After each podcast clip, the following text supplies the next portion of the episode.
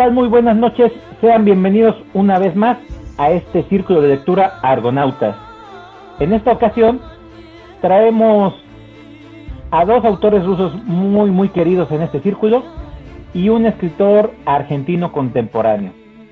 Esperamos que les guste. Voy a saludar a mis compañeros en la forma en cómo van apareciendo y Luis, muy buenas noches. Cuéntanos qué nos vas a compartir. Hola, ¿qué tal? Chava, buenas noches.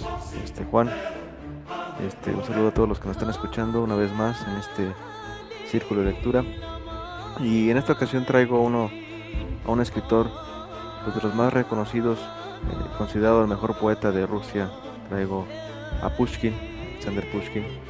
Y traigo una de sus obras este, pues, también muy, muy conocidas, que se llama Jinete de Bronce. Entonces es una gran obra, es una gran historia. Y pues este vamos a, vamos a ver qué sale. Perfecto, Luis. Los rusos no tienen que faltarnos, y menos este gran escritor. Juanito, muy buenas noches. Platícanos, ¿qué nos vas a compartir en esta noche de círculo? ¿Qué tal Luis? ¿Qué tal Chava? Buenas noches. Es un placer estar con ustedes nuevamente y la gente que nos escucha, ojalá, ojalá les encante lo que vamos a platicar hoy. Mi cuento es uno de León Tolstoy que se llama Gente Pobre. Perfecto, Juan. Así como Pushkin, Tolstoy no nos puede faltar en este círculo, en esta noche, noche sensual de círculo de lectura. Yo soy Salvador, su servidor. Yo en esta ocasión voy a platicarles una antología de relatos de un escritor argentino de nombre Hernán Casiari. Eh, la antología se llama 10.6 segundos. Esperemos que sean de su agrado, que pasen una excelente noche con nosotros y pues esto es Argonautas.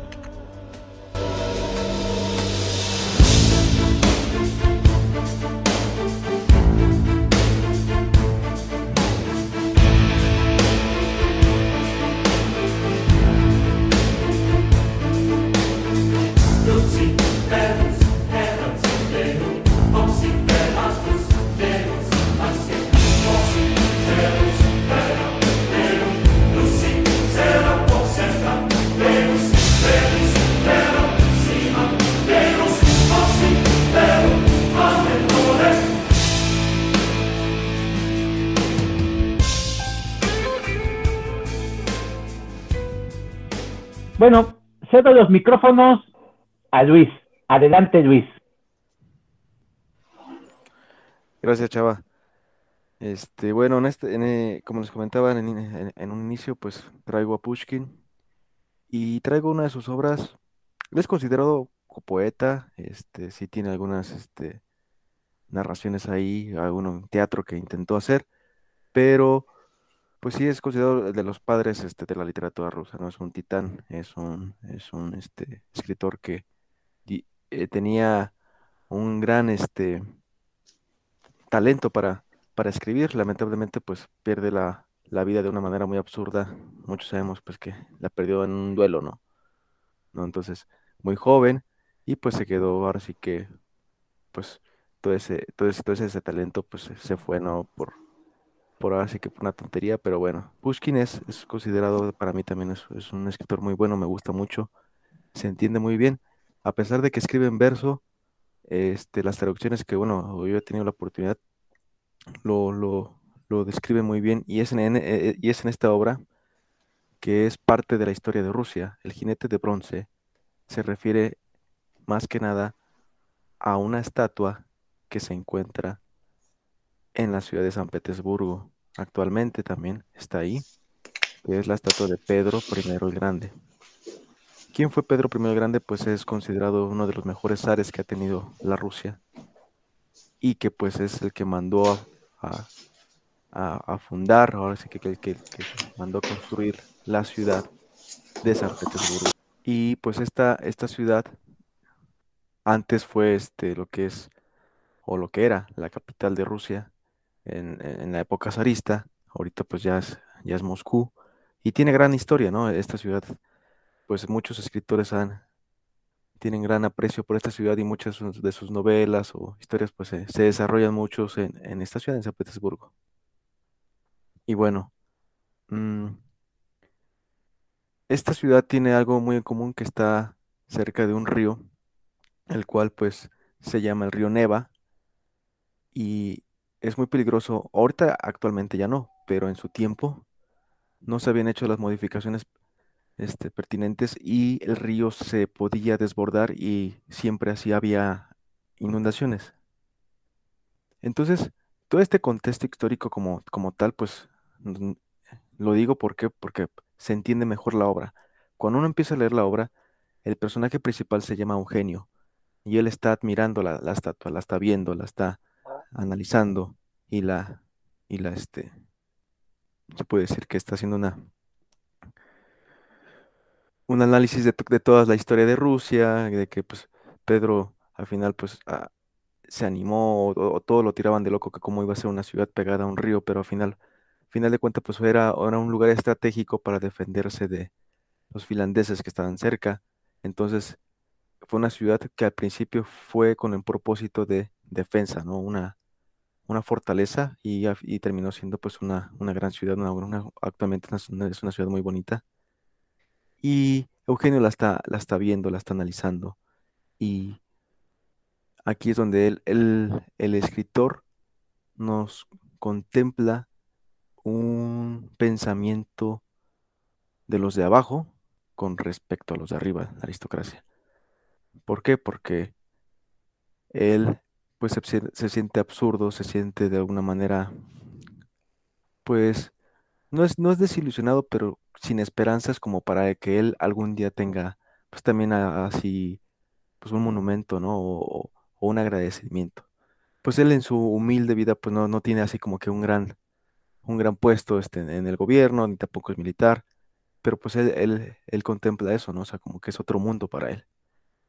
Y la historia es prácticamente de, de introspección del personaje con respecto a otros temas. Va avanzando, este, tiene una, una novia y a la cual pues quiere mucho, está vive cerca de su casa, la, ella también está muy enamorada de él, se, se tutean, se mandan cartas. Y al parecer pues parece una historia normal, o sea, nos, nos va, nos va haciendo una crítica social muy al estilo de Pushkin, pero a, a, su vez también nos mete lo que es el amor, que pues para un poeta pues es indispensable sus historias. De repente ocurre o va a ocurrir una tragedia y es cuando se viene una de esas tormentas, una de esas lluvias que, que dura así, este, muy, muy fuertes, muy este, estrondosas durante muchas horas, este, y el río se empieza a, a, desbordar y la ciudad en tan poco tiempo se ve este, inundada, se empieza a inundar y como es una lluvia que no estás, no espera, no, ahora sí que no la estaban esperando, fue, fue por pura casualidad, pues no estaban ni las defensas, porque pues antes tenían, tenían protecciones y pues obviamente pues el agua entró y empezó a inundar las casas. De repente empezó a subir un metro, de repente ya eran dos, y de repente ya eran tres, y de repente pues ya estaban, mucha gente estaba ahogando.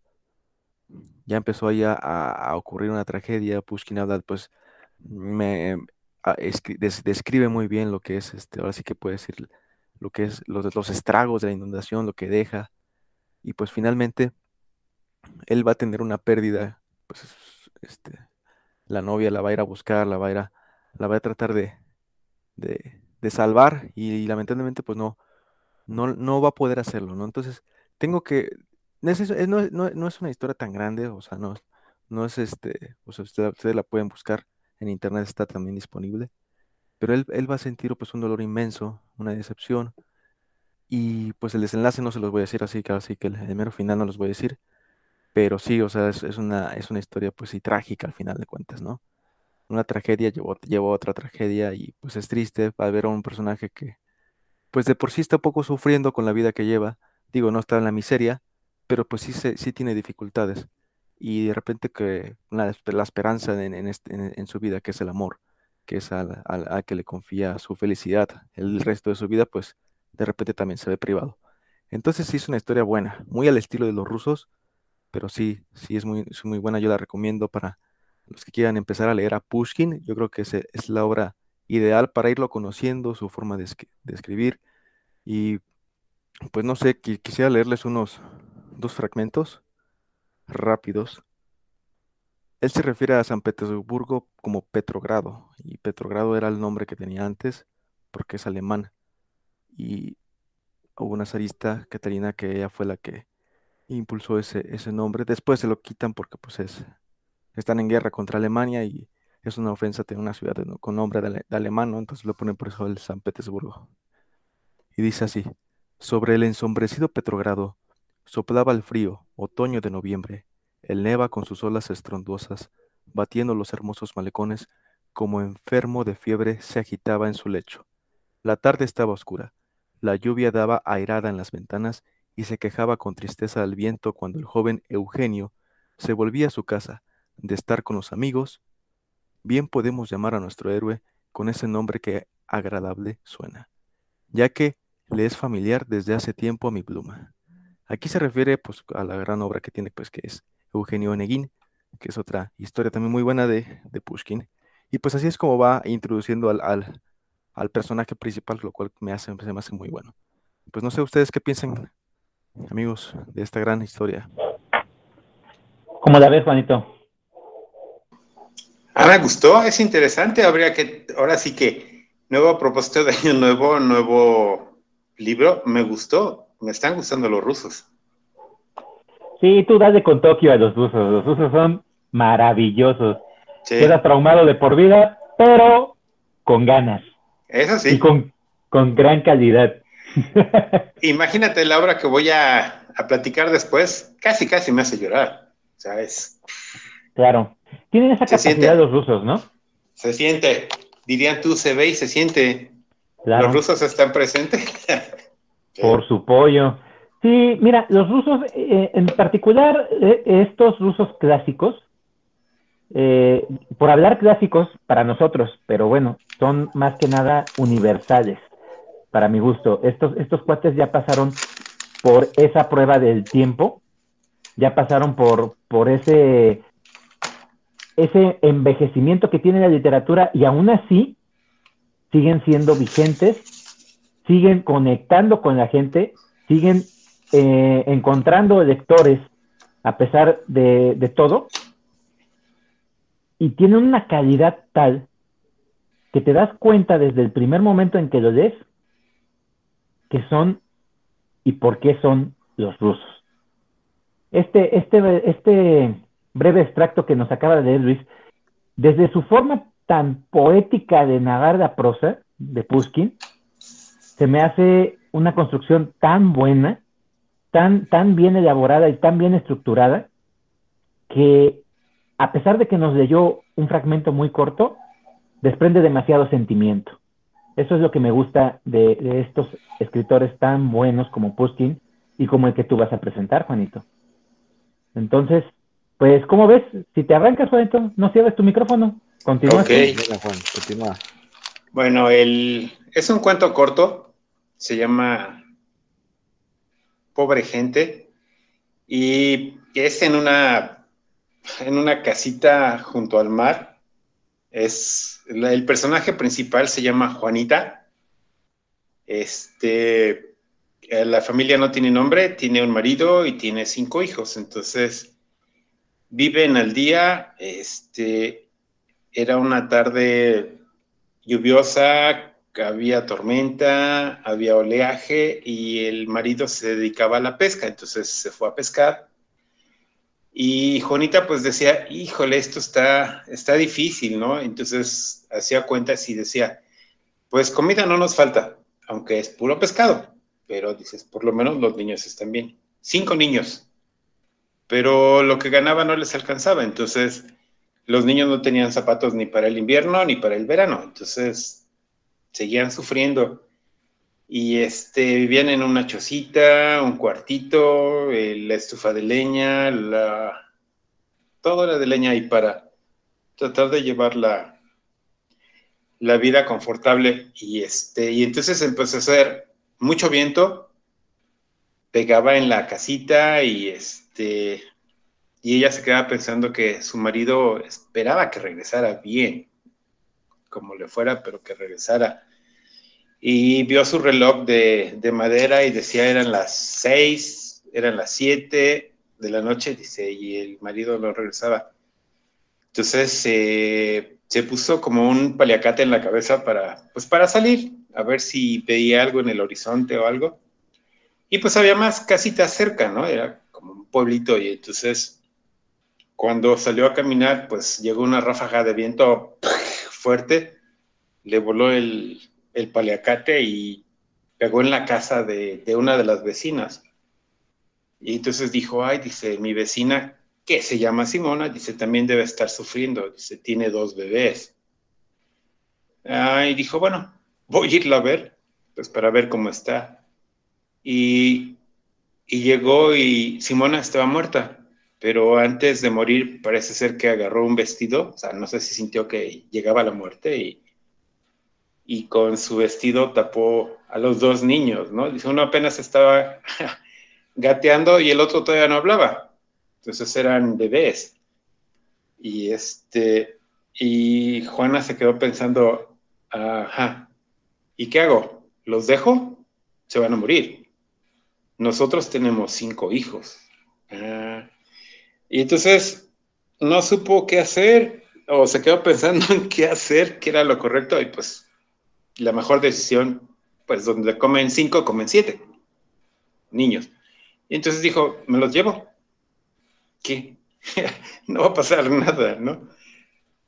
No dice si los niños despertaron o no, simplemente se los llevó a su casa y ya tenía siete niños, ¿no? igual los acurrucó, los otros niños estaban bien perdidos en el sueño, o sea, ni siquiera sintieron nada. Pero Juanita pues seguía pensando, ajá, y cuando llegue mi marido, ¿cómo lo voy a ver a la cara? O sea, le voy a decir, ¿qué crees? Que en lugar de cinco tenemos siete.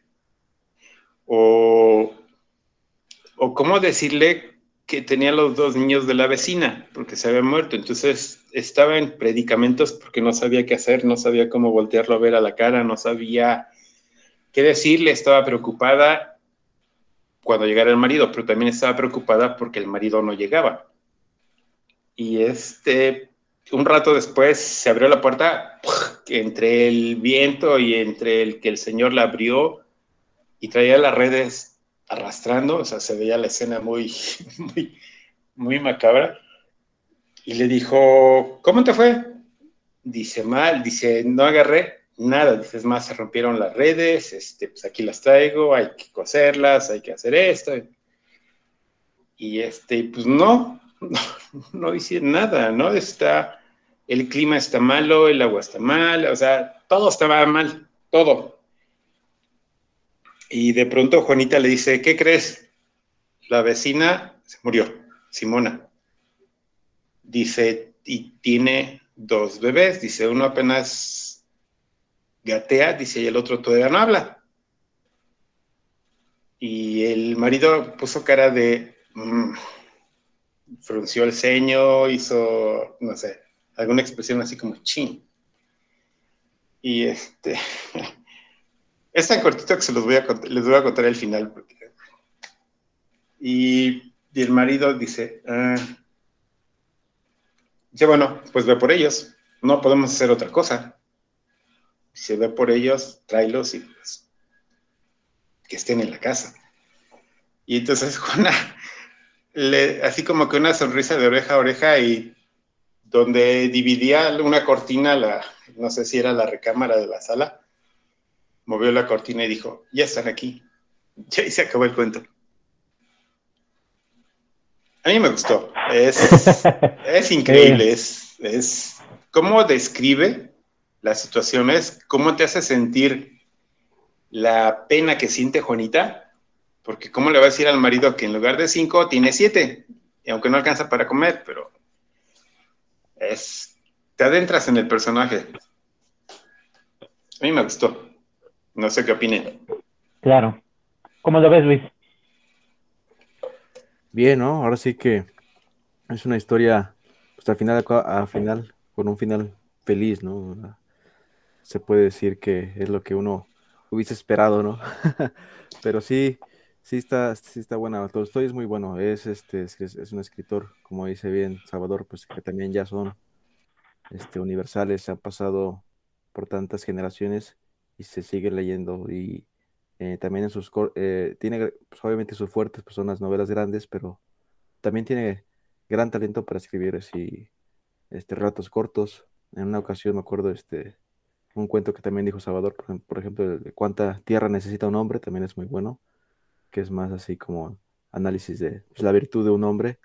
Y aquí también podemos decir lo que es, pues, es como pues, una desgracia. Simona se llamaba, ¿no? La, la mamá de los niños, pues fallece y pues al final de cuentas, pues el lado maternal siempre saldrá y eh, al final de cuentas, pues, aunque a pesar de que pues el marido sea autoritario, sea malo, pues eh, ahí se da cuenta que pues ella le gana más el amor por, por la vida, por los niños y se me hace buen cuento, se me hace bonito y, y sí, qué bueno que, que, que te animaste a estoy, este, Juan, yo creo que este, son, son esos escritores que, que los, los conocemos y ya después ya no podemos dejarlos de leer.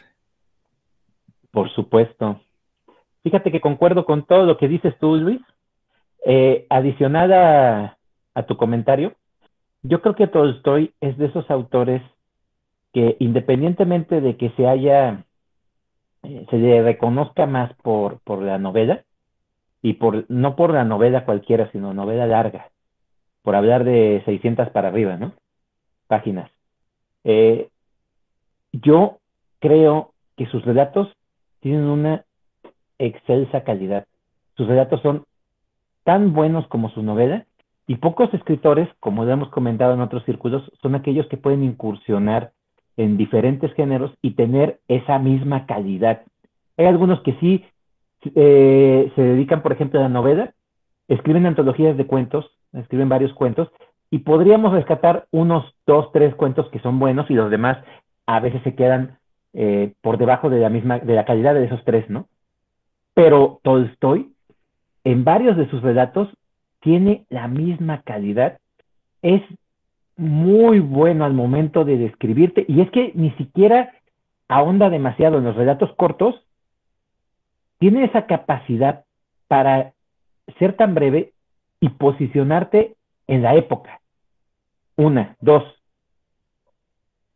te conecta con los sentimientos de los personajes a pesar de que la descripción de ellos mismos es muy corta no se mete en demasiada, demasiada descripción cuando son los relatos cortos y aún así tú conectas tanto con los personajes como te sitúas en la época y los sentimientos afloran para mi gusto. Ese relato de que hiciste mención de cuánta tierra necesita un hombre es una cosa maravillosa.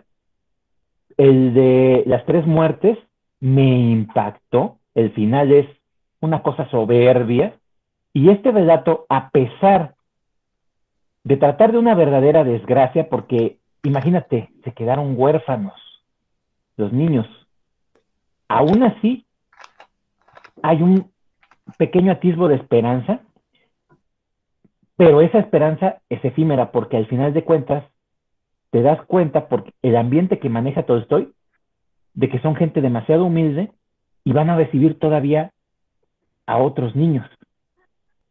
Son de ese tipo de gente que lo que poco que tienen lo comparten y ni siquiera lo piensan.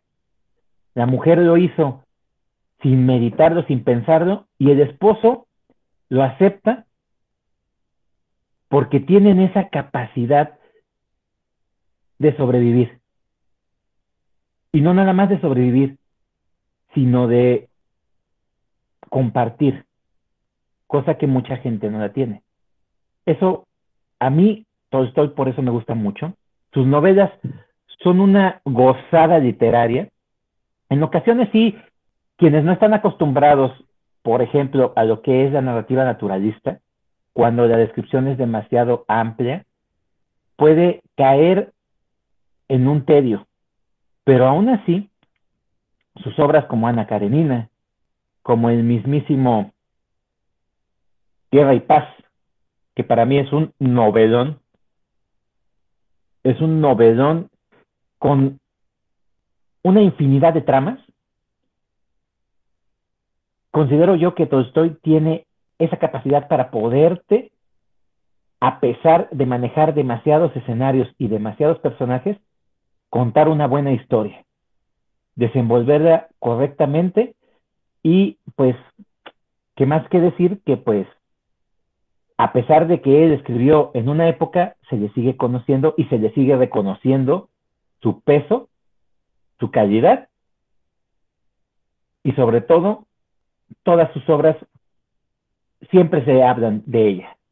Tal vez no todos lo hayan leído, pero sí has escuchado sobre la guerra de paz, sobre Ana Karenina, y ahora que Juan acaba de incursionar en los relatos, pues esperemos que tenga más encuentros de este tipo, que lea más relatos y los disfrute de igual forma, y puede ser, puede llegar el caso de que digas, ¿sabes qué, chava? Este relato me decepcionó porque pues no llegó a mis expectativas, las tengo tan altas que de repente este relato lo considero un poco menor, pero aún así eso enriquece también al lector.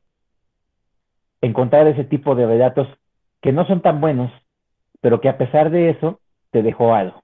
Eso es lo que yo le reconozco a este escritor. A Leo no estoy, como dice mi buen amigo Charlie Brown. Perfecto.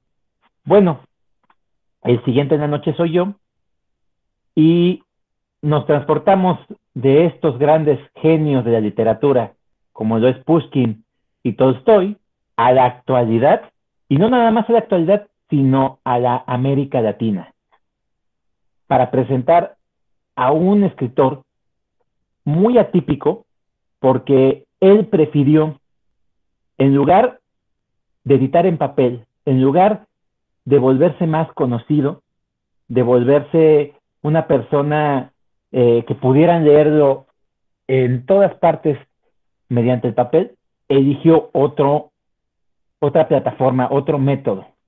Y ese es un blog literario. Este cuate es argentino, su nombre es Hernán Casiari, y mucha gente lo conoce porque sale en muchísimos programas de radio de Argentina, sale también en algunos que otro programa de, radio en España. Él osciló entre España y Argentina, estuvo bastante tiempo en, España, eh, de hecho allá se casó en primera instancia con una catalana, tuvo una hija. Y tienen otro programa que se llama Zoom de libros, en el cual la hija, que actualmente lee mucho, y Casiari, que cada vez lee más, lee menos, porque pues es una persona ya con muchas ocupaciones, en sus 40, 50 años. Eh, él se dedica completamente a lo que es la difusión eh, cultural y aparte a contar historias, pues es una persona que lee cada vez menos.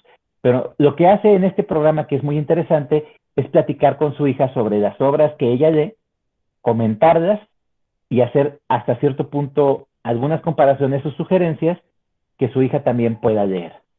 Eh, y, también conocer obras actuales, porque así como él viene de una época, ella ahorita tiene 17 años, tiene otras eh, prioridades y otro tipo de lecturas que pueden ser interesantes para algunos y en ocasiones para otros pueden ser eh, lecturas muy, muy mundanas, ¿no? Muy, muy X, pero aún así hay que reconocer que la lectura tiene que llegarle a todos, tanto a los jóvenes como a, los, las personas eh, mayores. Pero bueno, entremos en materia. ¿De qué voy a hablar yo con respecto a la obra de Hernán Casiari? Voy a hablar sobre una pequeña antología de cuentos eh, muy interesantes y el contexto en el que se ubican estos relatos es el bendito, glorioso, maravilloso único e incomparable fútbol. Me paro, me pongo de pie, me quito el sombrero, me vuelvo a hincar. Venga, venga, venga. Hago mi reverencia y vamos a hablar de relatos de fútbol. Algo que, que, a mí me gusta mucho y que hemos comentado en el círculo, y por eso había yo hecho mención con respecto a que qué bueno que estás, Luis, y es una lástima que nuestro compañero Iván no se encuentre con nosotros, pero desde aquí, desde el Círculo de Lectura, le mandamos un fuerte abrazo y esperemos que todo salga bien. Iván, Te estimamos y te mandamos toda la vibra, la buena vibra desde esta, noche. Y esperamos que todo salga bien. Sabes que cuentas con nosotros. Seguimos en, en, en materia. Y estos relatos, como lo estaba yo comentando, son relatos que pueden ser historias muy aparte, historias diferentes, pero todas se engloban en una historia en general. ¿Y qué es esto? Estamos hablando de, corrígeme si estoy mal, Luis, pero es el Mundial de México 78, ¿es correcto? Creo que ¿O sí. ¿No recuerdan, no México recuerdan 70, bien el año? México 70. México Porque el 70. 68 fueron las Olimpiadas. Las Olimpiadas y a los dos años fue el, el- el Mundial, es correcto. Mundial. Bueno, eh, este mundial lo describe Hernán Chiasiari desde la perspectiva de un solo partido y comienza con la narrativa, el primer capítulo, el primer cuento, el primer relato es sobre un tunecino. Te platican sobre la historia de este tunecino, que pues en su país era una persona muy simple, sencilla, poco reconocida, el cuate se dedicaba a pitar partidos en, en, en Túnez, allá en, en, África, y pues hacía bien su chamba. Lo vieron, lo invitan a, a, a pitar internacionalmente, pero como abanderado, y en todo su labor de juez de línea, nunca se equivocó. Entonces, se acercan los de la federación y lo invitan a pitar como el árbitro central, un partido muy importante como lo es el Argentina contra Inglaterra. El cuate no había cometido ningún error, se estaba volviendo muy famoso. Al enterarse que iba a pitar este partido, le habla a su padre antes de que empezara y se ponen a llorar los dos de felicidad. El cuate comienza y tiene la bendita desgracia que lo perseguirá durante el resto de su vida de haber avalado un gol, un solo gol, que lo marcó de por vida. Y ese es el bendito gol de la mano de Dios. El gol que metió Maradona con la mano.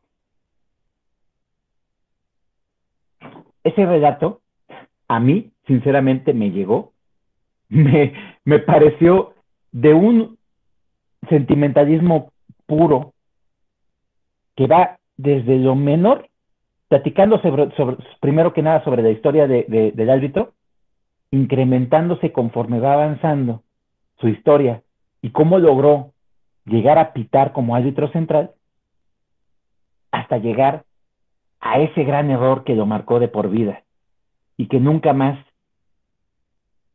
la gente le dejó olvidar. Ahí termina ese relato. Continúa el relato. El siguiente relato es sobre uno de los defensas, que era imbatible. En estos siete relatos, antes de llegar al último, Hernán Casiari utiliza los nombres de todos. Sí los menciona, menciona sus características, menciona sus posiciones. Pero al llegar al octavo relato, Casiari elimina el nombre de aquella persona que le dio el título a Argentina para hacerlo todavía más místico. Nunca lo menciona en ninguno de los ocho relatos. Pero cada relato se centra en diferentes personas. El segundo relato se centra en uno de los defensas, el tercer relato se centra en uno de los centrales, el cuarto relato se centra en uno de aquellos que iba a ser el pase. El quinto relato se centra en otros jugadores, el sexto, séptimo. Hay algún, uno de los jugadores que todos reconocemos porque se volvió una persona que aquí en México eh, fue muy reconocida, hasta cierto punto también él se dedicó a narrar partidos y es el mismísimo Jorge Valdano. También hay un relato con su persona.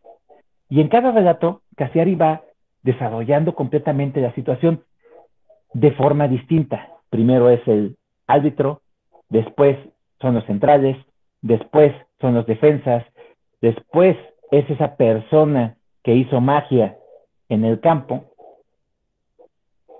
y en lugar de tirar o de dirigir hacia la izquierda, el tipo visionariamente hace un quiebre hacia la derecha, se lleva al portero y mete ese gol que define esa, ese partido que quedará grabado en la historia de los mundiales. A mí, esa forma de narrar de Cassiari me fascinó y me encantó. Ya no quise ahondar demasiado porque me gustaría que si tuvieran la oportunidad, buscaran ese relato de 10.6 segundos de Hernán Cassiari, lo leyeran y me dieran su opinión. Es una cosa maravillosa. Me encanta esa prosa que maneja Cassiari, pero es una prosa tan amena que va desde lo que es demasiado sentimental hasta, lo hasta el humor más negro que manejan los argentinos, porque son unos verdaderos, dirían ellos, hijos de puta. Son unos verdaderos cínicos al momento de, de, de burlarse, tanto de ellos mismos como de los demás. Y lo maneja de una forma soberbia. A mí me encantan sus relatos. Tiene otros relatos que podría yo platicarles. Tenía una columna en un inicio que también me gustaría en otra ocasión platicarles. Esa, esa columna, él escribía como si fuera una señora ya mayor. Y esa columna le duró muchísimos años. La gente estaba encantada. De hecho, creían completamente que era una señora la que escribía. Y Hernán Casiari siempre dijo que lo que él hacía era contar una buena historia y hasta cierto punto mentir. Mentir, ¿por qué? Porque él hacía completamente ficción. Y todo el mundo se la creía. En esta ocasión, estos relatos tienen que ver sobre un hecho en particular, que es ese partido emblemático del Mundial.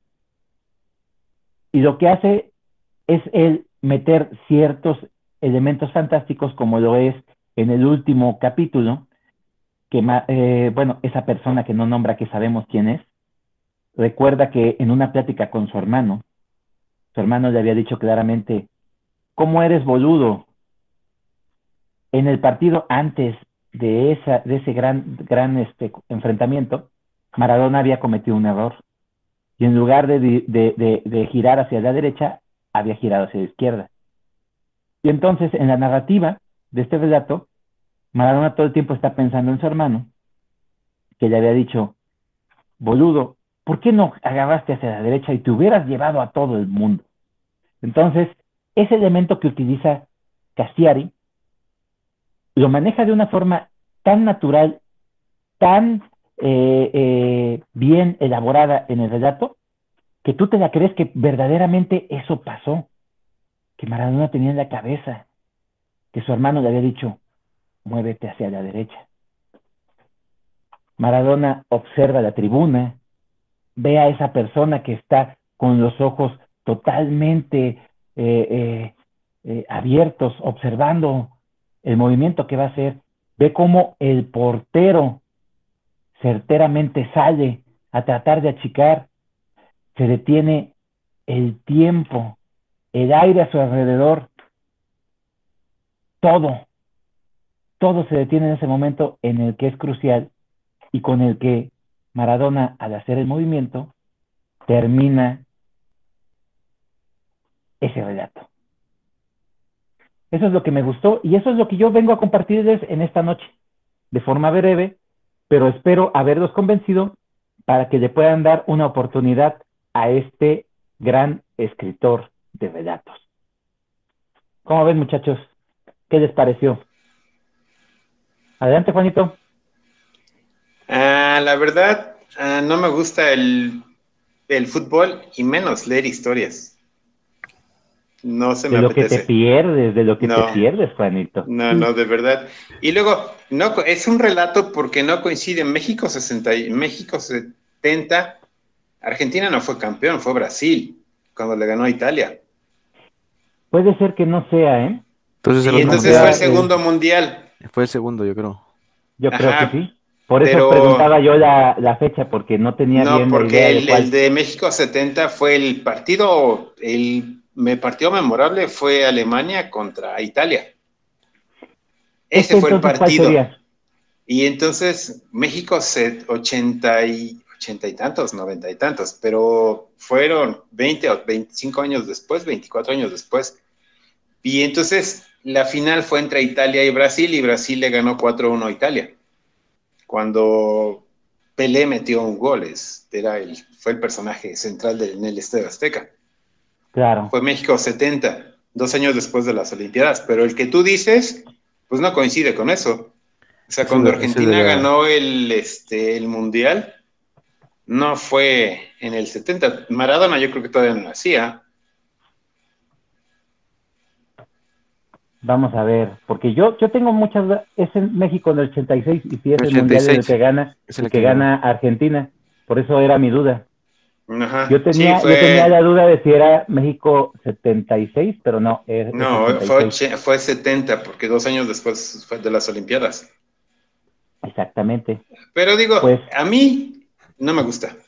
No me gustaría leer sobre trampas, fútbol y relatos fantasiosos. No no, no me apetece. Prefiero leer a Pushkin o a Tolstoy. Y en el último de los casos a Gabo, No, a Gabo sí me gusta. a Gabo, lo amamos. El único, el único incomprendido, el único incomprendido aquí es Luis, que no sabemos por qué. En el peor de los casos a Gabo, ¿no? No, pero digo, no, no me gustan los relatos y menos de fútbol. Es... Fíjate que a mí, a mí sí me, sí me causó este es una sensación, como dices tú, como que te, llenas de, esa, de esa emoción en ese momento. Ya nos había platicado Iván de ese partido, eh, ahorita que estamos viendo que es el de Argentina, este, Inglaterra. Inglaterra. final. No, no era la final, pero cuando se emociona, ¿no? Que el, chavo que va a la casa de su novia y ve el partido y pues, resulta ser un eh, excéntrico aficionado, ¿no? Y, y aquí es como que la otra cara de la moneda, que aquí ya ves directamente como el relato, las sensaciones que tiene ya el jugador, en este caso pues el árbitro y, los demás este, pues, compañeros de, equipo, ¿no? Y sí son, buenos, a mí, a mí sí me gusta el fútbol, yo lo único que he leído de fútbol es de Benedetti, uso en el tiempo, unos relatos de, fútbol que es así como que muy patriótico por parte de Uruguay, y más que nada porque pues él estaba en contra, ¿no? De, ese, del gobierno en ese momento, y era como que un relato pues, de crítica de, de, este, de voz para, para, que, para llegar a todos los demás. Pero sí, ahora sí que como dice Chava, son, son relatos pues muy, muy argentinos, muy este, muy este, locales, se puede decir, todas esas sensaciones. Y pues bueno, yo creo que a los que les gusta el fútbol, yo creo que pues sí, son, son de esos relatos que todo el mundo quiere saber de qué que, que, pasaba por la cabeza, ¿no? De, de esos jugadores y pues que lo retraten bien así en una historia como tal, en un relato, pues es interesante. Claro. Fíjate que ah, yo considero que estás bien, Juanito, hasta eso no, no lo veo mal, porque puede ser que no te gusten, pero este tipo de relatos tiene una característica que a mí me gusta mucho en lo particular. Es, es, es una, una, cuestión ya de, de opiniones, ¿no? Pero a mí lo que me gusta mucho de este tipo de relatos es la pasión cómo, cómo la representa y la verdad es que es algo muy interesante de ver, porque cuando tú ves un partido, la gente que no les gusta el fútbol, podríamos decir, ven que todos están gritando y lo primero que dicen, ay, chinga, pues ¿por qué se emocionan si son unas personas pateando una pelotita? Pero ese tipo de emoción, ese tipo de vibración que hace que la gente en conjunto es un efecto que todos sienten. A mí lo que me impresiona de la literatura es que tenga esa capacidad de poderte conectar y de poderte transmitir ese tipo de emociones. Y este escritor, Hernán Castiari, en esta obra en particular, porque no nada más se centra en relatos de, fútbol, él, escribe de todo, ¿eh? de todo tipo de relatos. Ah, eh, lo que te platicaba anteriormente sobre eh, la columna que escribía como una persona ya mayor y siendo mujer, se me hace muy interesante y tiene algunas partes que hasta hacen llorar a la gente, porque habla sobre cuando carecían demasiado los argentinos, con esos problemas que tuvieron en el momento de las transiciones de gobierno, o sea, tiene de todo tipo de relatos. Yo me centré específicamente en esta antología porque a mí me gustó que son ocho, ocho relatos y los ocho relatos son diferentes entre sí. Cada uno se centra en un personaje en particular. Y en una ocasión o en varias hemos escuchado en los círculos que cuando están leyendo y son historias sobre otra historia, sobre otra historia y se pierden, a mí la verdad es que me gustan mucho las historias, hasta las historias cortas o las historias dentro de historias. A mí sí me gustan muchísimo. Y esta antología lo que hace es, a pesar de que son diferentes historias, se centran en una sola, en una sola eh, historia mayor, que es el partido en sí. Pero el partido tiene muchísimas aristas. ¿A qué me refiero? Diferentes participantes y cada participante lo vive de forma diferente. Y eso es lo que a mí me gustó de este relato, cómo cada uno en su eh, particular concepción forman un todo. Eso es lo que a mí me gustó. Y eso también lo vi cuando hablamos sobre Momo, que mucha gente eh, de, los compañeros se perdía porque eran historias sobre historias sobre historia. Y yo consideraba que cada historia tenía una particularidad y una peculiaridad, esas dos características. Y cada una de esas dos características hacía de Momo un todo. Eso es lo que a mí me gusta. Y por eso traje a colación esta antología. Porque yo lo que quería era dar un ejemplo de cómo diferentes historias llegaban a una conclusión en total. Que aquí también es trampa porque es una sola historia en sí. La diferencia es la visión de cada y la perspectiva de cada personaje. Eso es lo que a mí me gustó, por un lado. Por otro, la cuestión del deporte y el fútbol, la verdad, Juan, es que es una cosa que se me hace muy interesante desde el punto de vista de las diferentes disciplinas. Cuando tuvimos el especial de literatura deportiva, que es uno de nuestros programas más escuchados, cada deporte es totalmente diferente y cada deporte desprende una pasión. Porque independientemente de que sean eh, disciplinas, la disciplina también tiene esa característica, que es pasional. Si tú nada más lo haces por una cuestión mecánica, nunca vas a llegar a la perfección. Y por perfección es algo que nunca vas a poder alcanzar, porque si la llegas a alcanzar ya no hay más. Pero la pasión lo que hace es que siempre rompes tus límites, siempre vas más allá y siempre va a haber alguien mejor, entonces todo el tiempo estás y estás y lo haces con una verdadera entrega, con una verdadera dedicación. Esa es una de las características del verdadero deporte. No necesariamente cuando se habla de fútbol, y yo siempre lo he comentado y se los digo a la gente cuando estoy platicando con ellos, es lo que tú ves en la pantalla. Si tú vas a un partido llanero, como lo llamamos nosotros, a mí me encantaba ir al, al Mirabal a ver los partidos cuando eran los torneos mayores, porque hay partidos que de verdad no vale la pena, no, no hay nivel. Pero cuando ibas a los torneos y veías las porras de cada equipo y cómo tocaban los instrumentos y cómo gritaban al unísono todos juntos y cómo le recordabas al árbitro por cualquier error que tuviera y, la gente que se aventaba a, la malla a gritar, a cantar un bendito gol. Ese tipo de emociones se te pegan se transmiten. Un partido europeo,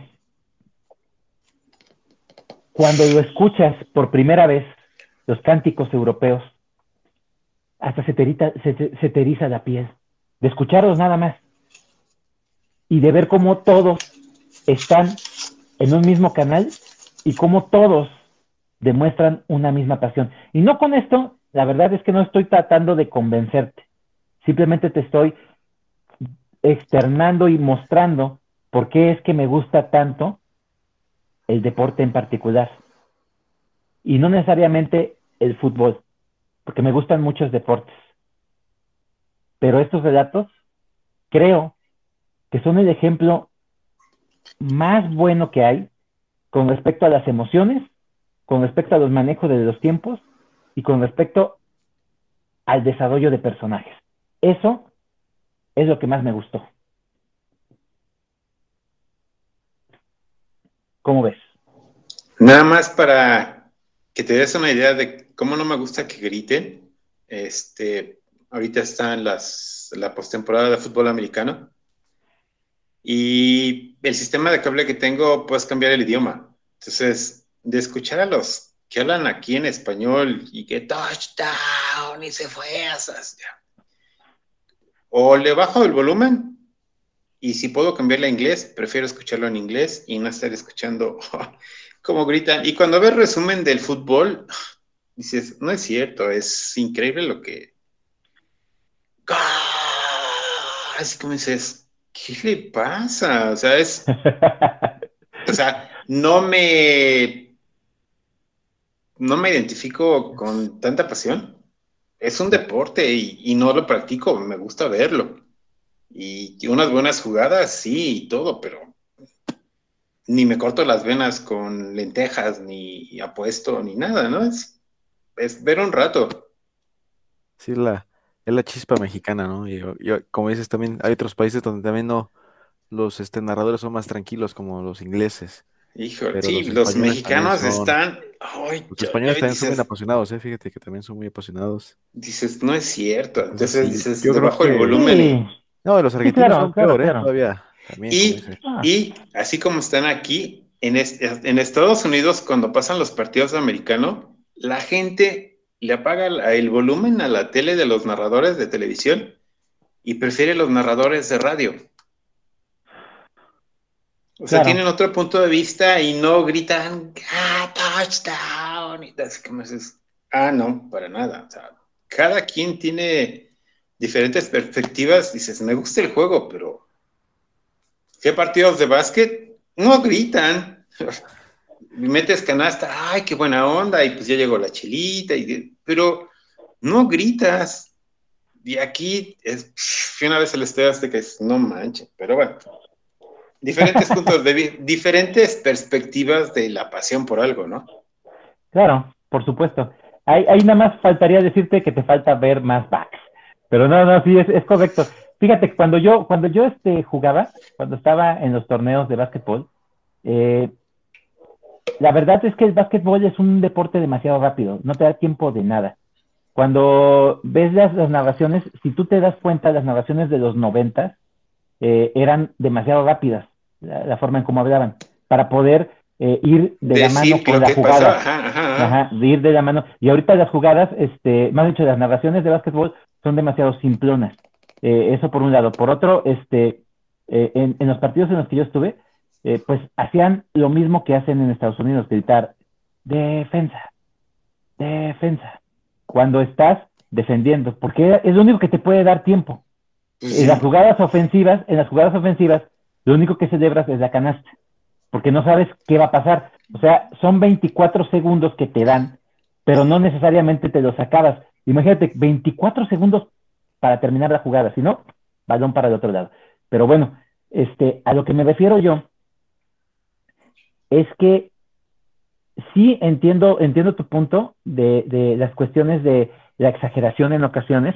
Hay, hay ocasiones en que a mí la, narrativa, las narrativas y las narraciones de, de la mayoría de los, los eh, mexicanos, por ejemplo, en ocasiones digo yo que ni siquiera eh, han jugado y eso es parte de lo que eh, no necesariamente tiene que ser, pero cuando tú vas a, narrar o a hablar sobre algo en particular, tienes que tener por lo menos conocimiento de causa. Si nosotros vamos a hablar sobre libros, pues tenemos por lo menos que haber eh, leído algunos que otros, y cuando no, hacemos externación de que pues no lo hemos leído y pues que sí nos interesa, ¿no? Pero imagínate que empezaras a hablar sobre un libro que no has leído. Eso por un lado. Y eh, las narrativas de, de, algunos de los narradores, yo eh, en ocasiones cuando estoy con mi padre le digo, este cuate, ¿qué partido está viendo? Porque eso no pasó. Este partido está muy malo como para que diga, ah, no, y a jugar, y acá, y allá, y ¡oh! Cuando fue un, este, un rebote y lo metió un defensa, ¿no? Es un autogol. Pero bueno, este, no necesariamente... O, cuando, o cuando dice, así la pensó y así la metió, dices, no piensas en un milésimo de segundo, tú le pegas y si entra, qué bueno, y si no... Mm, ahí sí difiero, porque el que juega, el que juega y tiene visión de campo, si te das cuenta cómo... Sí, cómo pero es, es, es, es, como que para todos- eso, eso ya es entrar en, en, en, en, en una polémica porque sí hay jugadores que tienen esa capacidad de que voltean a ver y saben, a eso se le llama visión de campo. Eh, eh, visión de campo, muy poca gente la desarrolla o, Y o si, hubiera, y realidad. si hubiera tantos jugadores de visión de campo, ¿por qué los ratones nunca pasan al cuarto juego? Hablando Bueno. de los mexicanos. Ahí Eh, déjalo. Ya, Sí, ahí entramos, ya es. entramos en mucha, sí, sí. entramos en mucha polémica, pero Dices, hay. tantos, tantos 100 millones, bueno, que sean 20 millones que juegan fútbol Hace- y no hay falta- 15, no hay 15 que saquen a los ratones al, al cuarto juego. Traen entrenadores, otro- otro traen... especial eh, deportivo, eh, yo creo que estaría bien. sí, yo creo que vamos a hacer un especial Otro deportivo, especial ¿eh? No, no, no, no, no, a mí yo no le entro. No, yo no le entro. Yo está pidiendo a Yo no le entro. No, no, no, no pasa.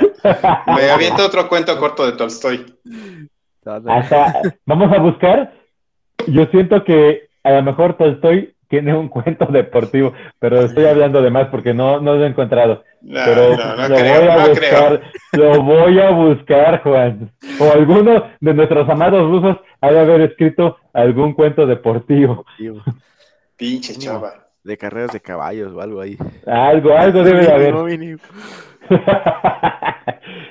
Juan, con Ah. decirte que los griegos, ¿cuántos relatos no tienen sobre gestas Ah, no, deportivas? pe- pero qué diferencia. Estás hablando del origen Claro. del deporte, no Esa es la pasión, que esa es, la pasión que esa quisiera que yo. no se, no se quieren romper las medias. Ganan tanto que ya, yo no voy a tirar. Tranquilo, Juan. No, No, te no, no. proyectes. Ahora resulta, ¿cómo ves? Bueno, como, como bien sabemos, en México son temas de discusión amplia lo que es la religión, La el educación, fútbol, el fútbol el, el y la política. y el sexo. Tranquilo, Juan, te digo que no te me proyectes. Oh, la- Actualmente ya podemos decirlo. Bueno, eran los temas No, ese es un prohibidos tema tabú. Ese es un tema Por tabú, eso. no, pero a lo que me refiero con temas de discusión a los que nunca se llega a nada, siempre son la política, La religión y el fútbol. Son tres. No, y era el sexo. Ah, el fútbol No, no, no, no, era, es que el era irrelevante sexo- en aquella. El sexo, el sexo es un tabú, tabú, pero temas a los que nunca se llega a, a- a una, buen, a una buena discusión, o más bien dicho, nunca se llega a una a un A un mutuo entendimiento, acuerdo. son tres, siempre han sido tres. Eh, pero bueno, ahorita lo acabamos de ver. lo acabamos de ver. Pero bueno, es así, es así como pasamos a nuestra querida sección amada por ustedes, odiada por uno Odiada por ti. Exacto. Pues sí, que es la bendita puntuación. Y vamos a puntuar nuestros libros de la forma en cómo fuimos apareciendo. Luis, ¿cuántas estrellas le damos a esta obra del maestrazo Pushkin? Fíjate que es una obra que, que me gustó muchísimo, pero yo creo que Ups. pudo, yo creo que haber desarrollado un poquito más los personajes que a mí me gustan un poquito más. eso, o sea, siento que es una historia pues muy breve, pero sí yo siento que, pues es que para, para hacer verso y para hacer poema, pues sí, siento, pero le doy unas 4 o 4.5. Bien, No bien, bien valorado. cinco, Venga. perfecto. Juanito, ¿Cuántas estrellas a Leo no estoy? A pesar de ser un cuento bastante corto, me adentré, sentí tristeza, yo le voy a dar cinco estrellas. No hay vuelta de hoja. No, no hay forma de poner de una menos a Tolstoy, Juanito. Tolstoy por eso, para mí es, a pesar de que es corto y cómo describe todo, cinco. No hay más. Bien. Yo a estos relatos de Hernán Casiari. ¿Uno? Ay, no inventes. Eh, ¿Por qué lo voy a puntuar? Para empezar, uh. la forma en cómo está escrito. Una, se me hace excelente. El desarrollo de los personajes se me hace muy, muy bueno. La forma en cómo se van conectando cada uno para llegar a ese octavo capítulo y hacerlo de forma redonda. Yo a Hernán Casiari no le puedo dar menos de una manita. Cinco. Órale. Ok.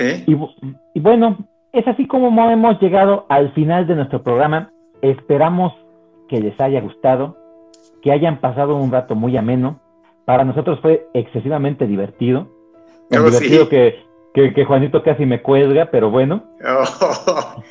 nada más porque, nada más porque no estamos presencial, sino hasta sangre, sangre vuela por todos lados. pero bueno, esperamos que hayan disfrutado este programa. Lo hacemos con mucho, mucho amor y mucho gusto. No somos críticos literarios, pero sí somos personas que amamos demasiado la literatura, que nos encanta esta eh, pasión y esta aventura que es eh, la, recolección de buenas historias. Y pues les recuerdo también que tenemos redes sociales. En el, enlace del programa aparece nuestra página y tenemos página de Facebook que es así como es tal cual, Círculo de Lectura Argonautas. Así nos encuentran. Y en él van a poder escuchar desde el primer capítulo de la primera temporada hasta el más reciente de nuestra tercera temporada. Vamos a pasar a despedirnos. Les agradezco mucho su participación a mis compañeros panelistas. Eh, les recuerdo a todos nuestros compañeros que no están, eh, les mandamos un fuerte abrazo y en especial a Iván, que supere esta situación. Luis, muy buenas noches Luis. Chava, Juan, muy buenas noches también a todos los que, la gente que nos esté escuchando en donde estén, por favor. Yo creo y espero que pues les, les, haya animado un poquito a leer lo que les, hayamos traído aquí este, en esta ocasión. Este, estén pendientes, seguiremos este, teniendo más charlas literarias, como dice Chava, y pues claro, traeremos más libros, ¿no? Que es lo que más nos gusta. Saludos a todos. Juanito, buenas noches. Gracias, buenas noches, Luis, Chava.